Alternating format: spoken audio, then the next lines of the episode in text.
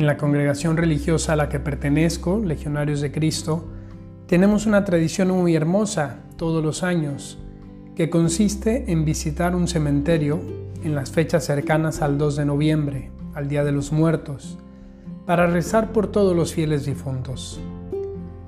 En estos años, como legionario de Cristo, he podido conocer y visitar diversos cementerios en varias ciudades, unos más grandes, unos más pequeños, unos más lujosos, unos más austeros.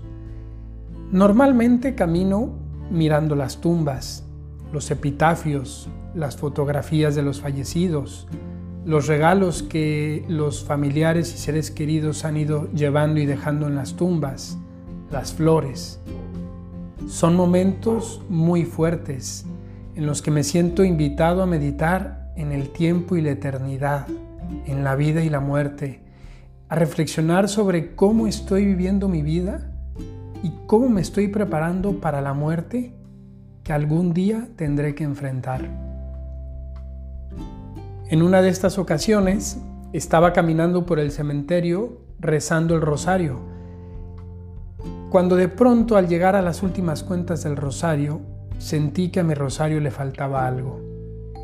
Miré el rosario y me di cuenta de que se le había caído la cruz. Luego de buscarla y no encontrarla, pensé en tirarlo a la basura. ¿Para qué quería yo un rosario sin cruz? Además, era un rosario bastante sencillo, nada costoso. Podía perfectamente comprar uno nuevo y tener el rosario con cruz.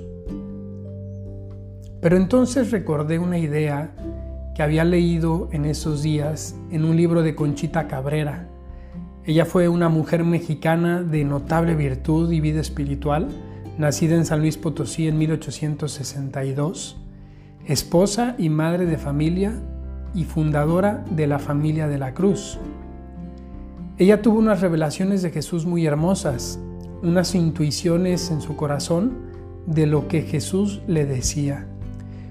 Y una de ellas era la siguiente. Jesús que le decía a Conchita, necesito cruces sobre las cuales mi corazón pueda descansar. Esta idea que me vino en ese momento me hizo cambiar de opinión. No tiraría el rosario sin cruz, sino que lo tendría para que cada vez que lo viera recordara esta misión, ser una cruz sobre la cual Cristo pueda descansar. Esto me hizo entender que cada vez que sufrimos, tenemos la oportunidad de convertirnos en una cruz viviente, en una cruz sobre la cual el corazón de Jesús pueda descansar. Comprendí que vistas las cosas así, el sufrimiento y el dolor tendrían otro valor. Lejos de pensar de que Dios está lejos de nosotros, de que se ha olvidado de nosotros, será una oportunidad para darnos cuenta de que está más cerca que nunca, tan cerca que quiere que seamos sus cruces sobre las cuales su corazón pueda descansar. Conchita Cabrera fue declarada venerable por el Papa San Juan Pablo II en 1999. En el 2017 se aprobó en Roma el milagro atribuido a su intercesión, una curación inexplicable. Y este milagro le valió obtener la beatificación en el 2019, siendo la primera mujer laica mexicana en llegar a los altares.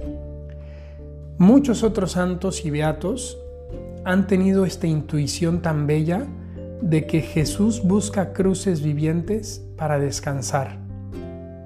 Han llegado incluso a decir que las cruces, los sufrimientos, lejos de ser castigos de Dios, como a veces se pudiera pensar, son muestras de su amor, muestras de su predilección, de su cariño, de su ternura. Decía, por ejemplo, San José María Escriba de Balaguer, y voy a leer textualmente esta frase que me parece muy hermosa y en relación a esta anécdota. Decía lo siguiente, cuando te encuentres más cerca con la cruz, no te asustes, no te canses, es un mimo del Señor.